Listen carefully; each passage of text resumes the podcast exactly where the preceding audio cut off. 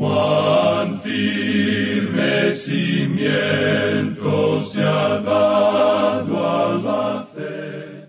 A través de la Biblia, un análisis de la Biblia libro por libro que le ayudará a crecer espiritualmente. Estos estudios fueron diseñados por el doctor J. Vernon McGee. Acompáñenos en este fascinante recorrido a través de la Biblia. La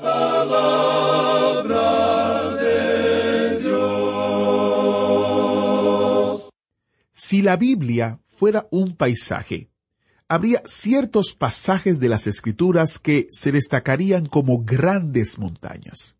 En el estudio de hoy, nuestro maestro Samuel Montoya nos ayudará a escalar uno de los picos más altos de la Biblia.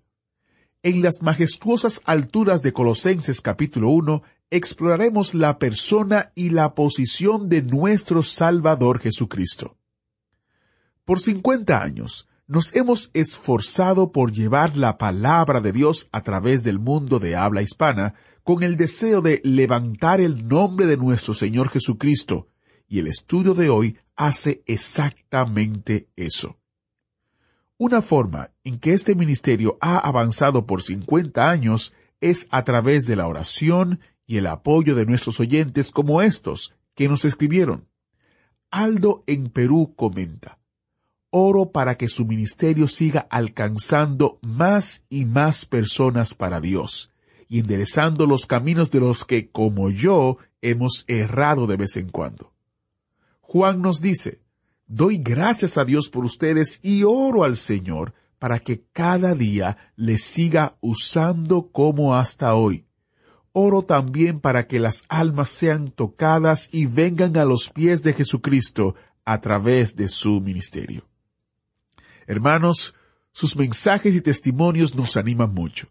Si usted desea compartir con nosotros un testimonio, comentario u oración, escríbanos a atv@transmundial.org. atv@transmundial.org. Iniciamos este tiempo en oración. Padre eterno, venimos a tu palabra con corazones humildes, pidiéndote que hables a nuestra mente y corazón y que nos muestres claramente a Cristo y cómo podemos vivir vidas rendidas a Él y a su señorío. Usa este tiempo, usa al Maestro. En el nombre de Jesús te lo pedimos. Amén. En el día de hoy, amigo oyente, regresamos al primer capítulo de la carta del apóstol San Pablo a los Colosenses, y vamos a comenzar en nuestro estudio con el versículo quince. Entramos así a una porción que es muy elevada, una sección donde vemos la exaltación de Cristo. Por tanto, es una sección muy destacada de esta epístola. Aquí el tema principal es la persona de Cristo.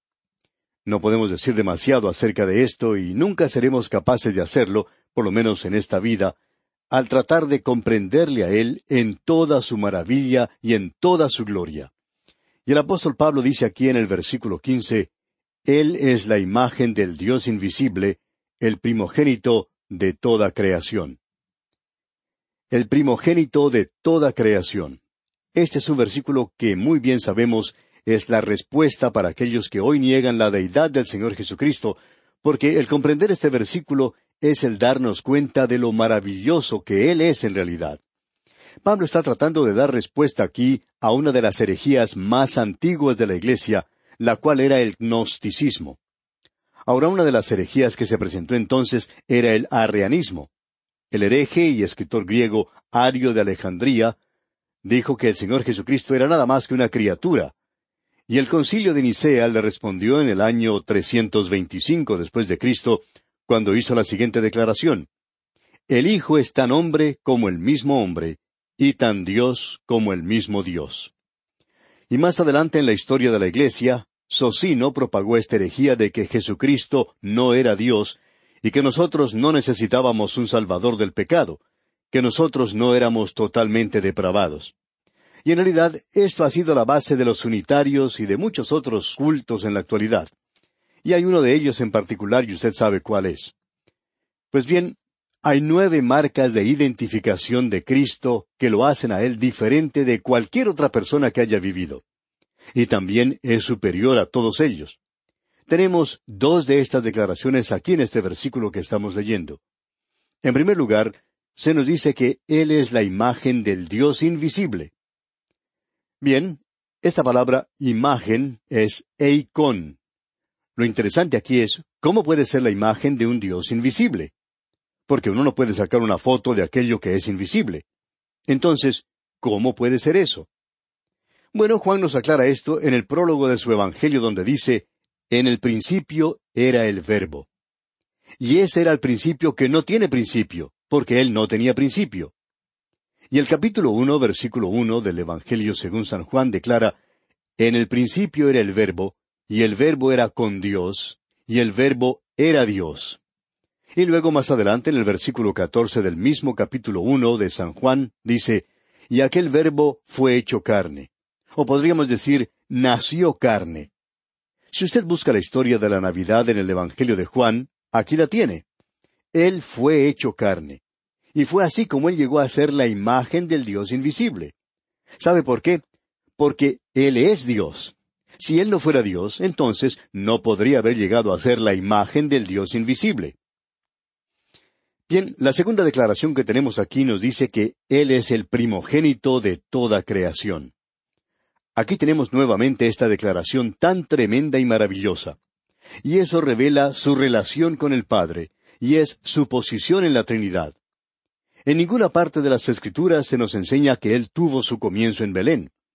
Se nos dice que la profecía dijo que vendría de Belén. Porque un niño nos es nacido, hijo nos es dado. Él vino de la eternidad y tomó en sí mismo nuestra humanidad. Y lo que el apóstol Pablo está haciendo aquí en realidad es tratando con una de las filosofías de aquellos días, una de esas religiones que trataban de los misterios. La forma en que obraba esa filosofía equivocada era la siguiente. Se trata del demiurgo. Quiere decir con esto que Dios creaba una criatura subordinada a Él. Y luego esta criatura, a su vez, criaba otra criatura debajo de sí mismo, y entonces esa otra criatura creaba a otra criatura debajo de ella misma. Y uno puede continuar y continuar de esa forma hasta donde uno quiera. Finalmente, uno llega a la criatura que creó a este universo. Ahora esa era la manera en que ellos enseñaban como si fueran las emanaciones de Dios. Y cada una de estas, el león creaba otra y otra y otra más. Una de las primeras herejías de la Iglesia, el gnosticismo, enseñaba que Jesucristo era una de esas criaturas. Y Pablo está respondiendo a eso aquí. Él está diciendo que Él, o sea, el Señor Jesucristo, era el primogénito de toda la creación, que Él está detrás de toda la creación. Él no nació en la creación. La palabra que Él utiliza aquí es una palabra maravillosa prototocos, o sea, antes de toda creación.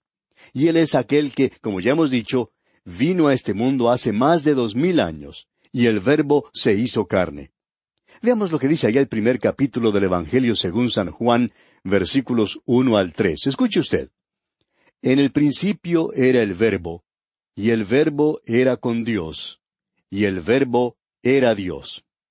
Este era en el principio con Dios. Todas las cosas por Él fueron hechas, y sin Él nada de lo que ha sido hecho fue hecho.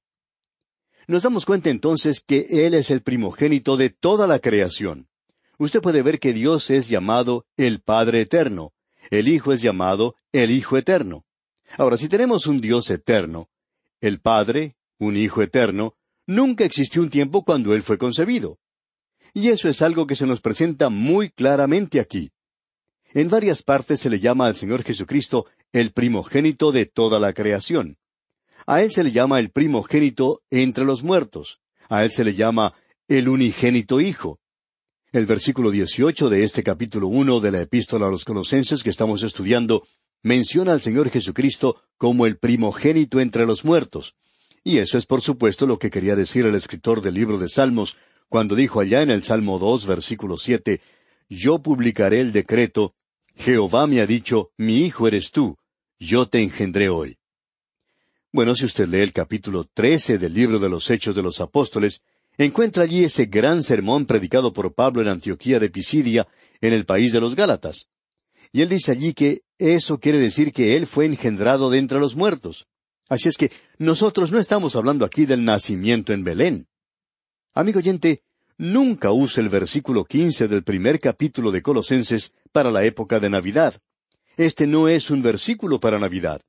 Esto no nos habla del hecho de que Él nació en Belén. Él es la imagen del Dios invisible. Él es el primogénito de toda creación. Y eso quiere decir que Él tiene la prioridad principal en la posición, y eso no tiene nada que ver con su origen.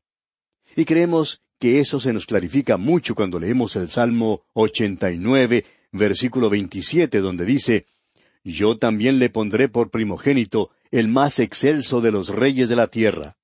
Por tanto, lo que tenemos aquí en este versículo es que Cristo, como el Hijo Eterno, ocupa la posición primordial de toda creación. Es decir, Él es el Creador, y no es este demiurgo, esta serie de criaturas siendo creadas una después de la otra. Él mismo creó todas las cosas. Y eso es lo que Pablo está clarificando en esta declaración aquí. Y cuán maravilloso es esto, amigo oyente, y cuán importante es. Ahora permítanme presentar uno o dos versículos más en relación con esto.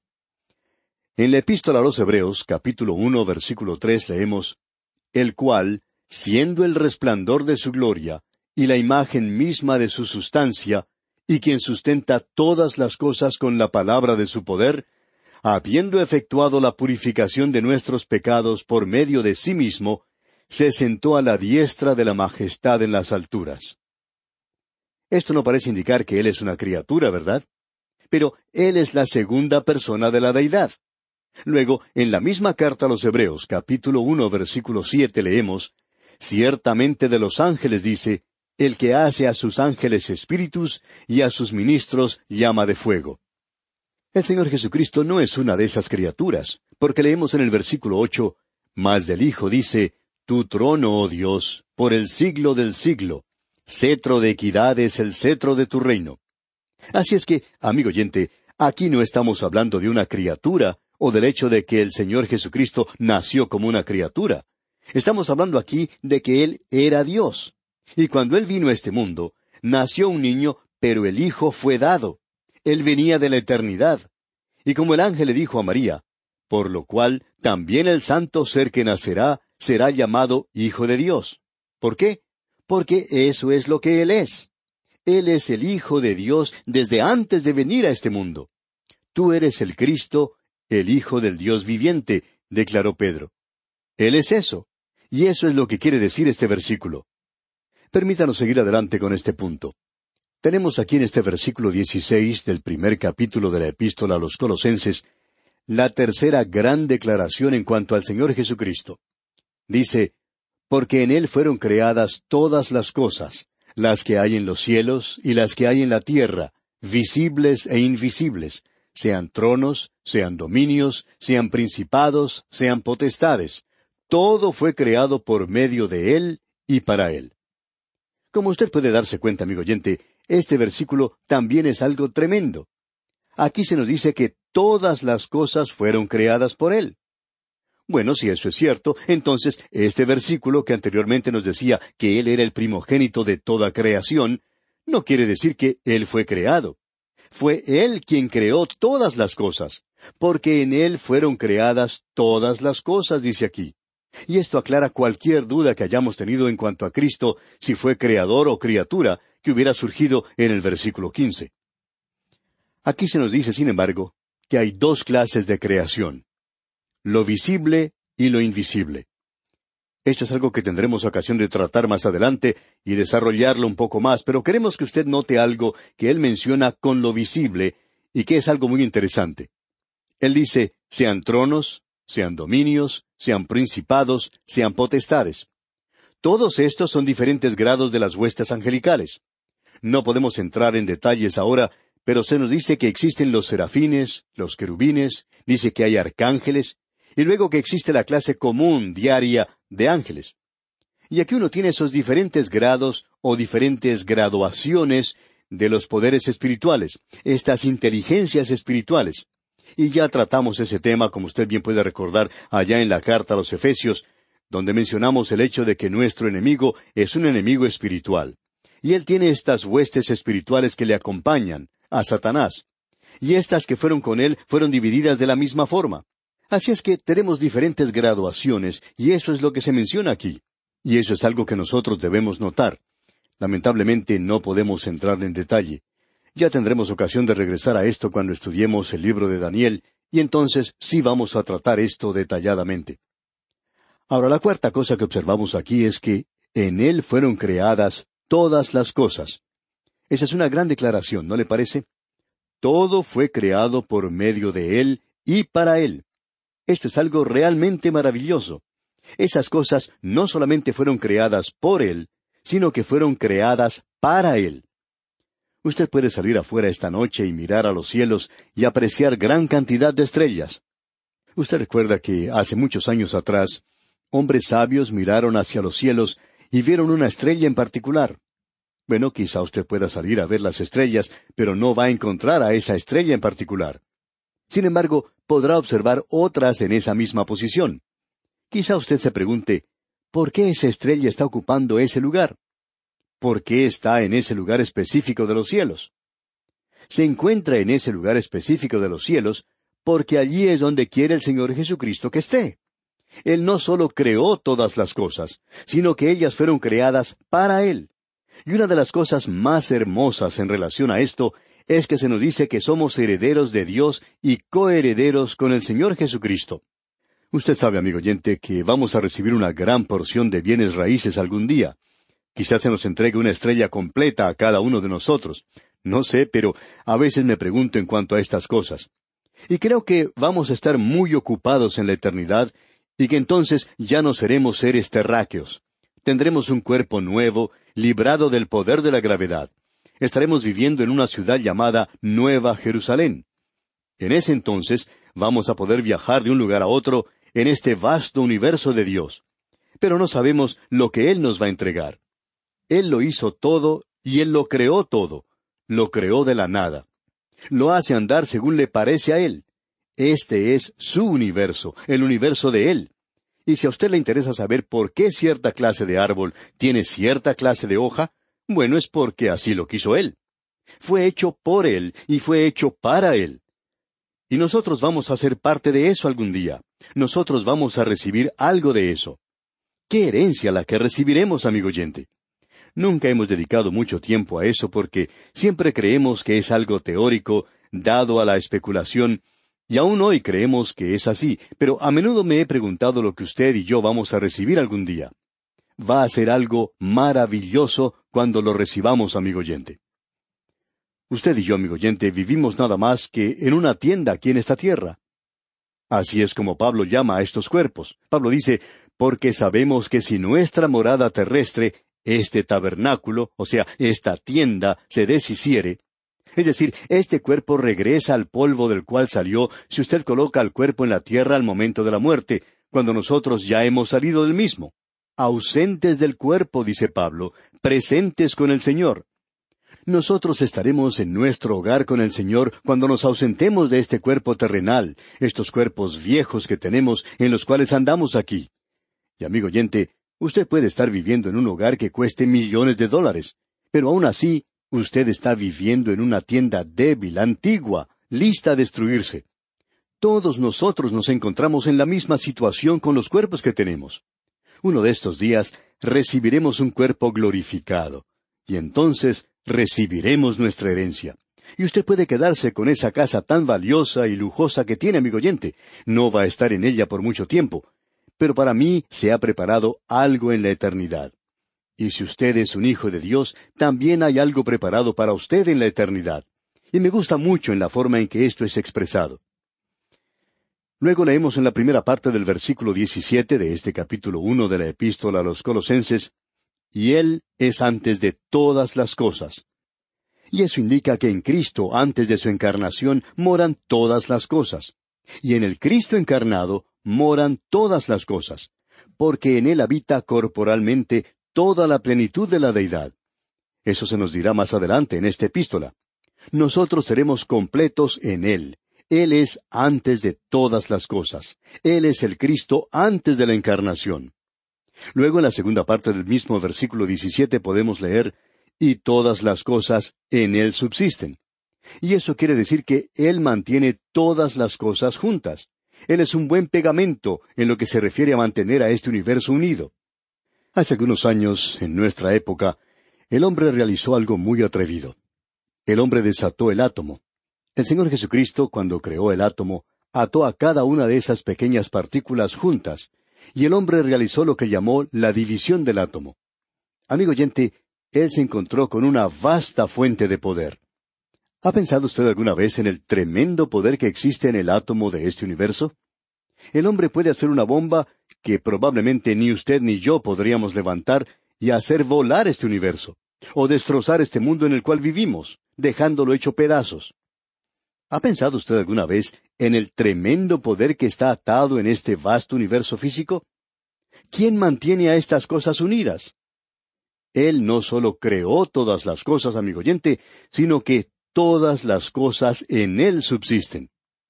Y eso, amigo oyente, es una gran tarea en sí misma, el de mantener todo esto junto. El Señor Jesucristo es quien hace eso. Y todas las cosas en Él subsisten. Y eso se menciona otra vez, amigo oyente, en el capítulo uno de la Epístola a los Hebreos, versículo tres, donde dice, en el cual, siendo el resplandor de su gloria, la imagen misma de su sustancia, y quien sustenta todas las cosas con la palabra de su poder, habiendo efectuado la purificación de nuestros pecados por medio de sí mismo, se sentó a la diestra de la majestad en las alturas. Él sustenta todas las cosas. Él es una persona maravillosa, ¿verdad? Él es una persona gloriosa. Notemos ahora lo que se dice acerca de él en el versículo dieciocho de este capítulo uno de la epístola a los Colosenses. Y él es la cabeza del cuerpo que es la iglesia, él que es el principio, el primogénito de entre los muertos, para que en todo tenga la preeminencia. Aquí se nos dice nuevamente que Él es el primogénito, pero Él es el primogénito de entre los muertos. Eso es lo que tenemos en el Salmo dos que ya hemos considerado y Él es la cabeza de la iglesia. Eso lo vimos allá en la epístola a los Efesios capítulo uno versículo veintidós. Él es el primogénito de entre los muertos, y Él es el único que ha sido resucitado en un cuerpo glorificado. ¿Sabía usted que existe solo un hombre que ha sido resucitado con un cuerpo glorificado? Él es las primicias de los que duermen. Así es que cuando usted pone a un ser amado en la tumba, a un ser amado que está en Cristo, es como si lo estuviera colocando en un hotel. Es como si lo colocara allí por unos pocos días, porque muy pronto llegará una mañana brillante. El cuerpo duerme. La persona ha ido a estar con el Señor. Qué cuadro el que tenemos, amigo oyente. Y luego, cuando Él regrese a tomar a su iglesia y sacarla de este mundo, entonces, amigo oyente, ese cuerpo resucitará. Ha sido sembrado en corrupción, resucitado en incorrupción, y nosotros recibimos un cuerpo nuevo. Así que él es la cabeza del cuerpo que es la iglesia. Él es el principio, el primogénito entre los muertos, para que en todo tenga la preeminencia. Y vamos a observar esto, Dios mediante, en nuestro próximo programa. Que la dulce presencia del Señor inunde su vida es nuestra ferviente oración. ¿Fue de ayuda para usted el estudio de hoy? ¿Desea enviarnos algún comentario de lo que ha estado escuchando? Entonces escríbanos, no espere más. Nuestro correo electrónico es atv@transmundial.org. atv@transmundial.org. Si desea recibir las notas y bosquejos de lo que estamos estudiando, suscríbase gratis en nuestra página en internet a través de la Biblia org barra notas a través de la Biblia.org barra notas.